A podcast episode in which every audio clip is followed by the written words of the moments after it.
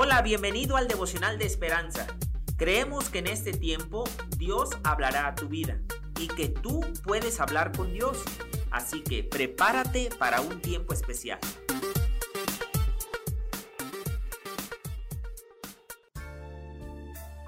...28 de junio... ...Desvíos divinos...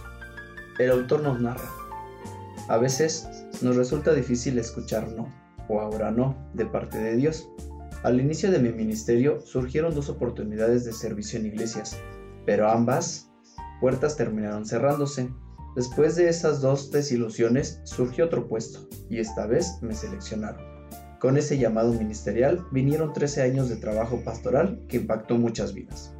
Dos veces en Hechos 16, Pablo y sus colaboradores recibieron la guía de Dios.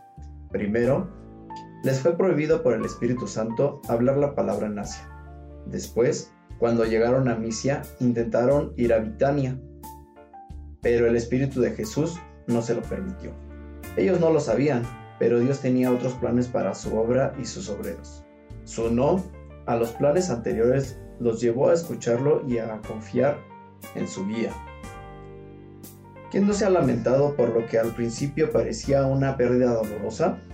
Nos hemos sentido heridos cuando no obtuvimos determinado trabajo cuando una oportunidad de servicio no se materializó, cuando una relocalización terminó en la nada.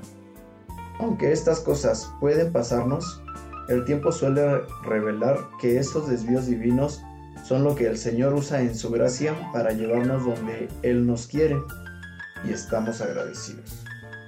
Lectura Hechos 16 del 6 al 10. ¿Cuántas veces hemos querido ese trabajo y nos han dicho no. Ese viaje tan esperado y es cancelado. Pero dentro de los planes de Dios, ese ahora no es para algo mejor. Padre, te alabo porque en tu sabiduría sabes cómo dirigir mejor mi vida.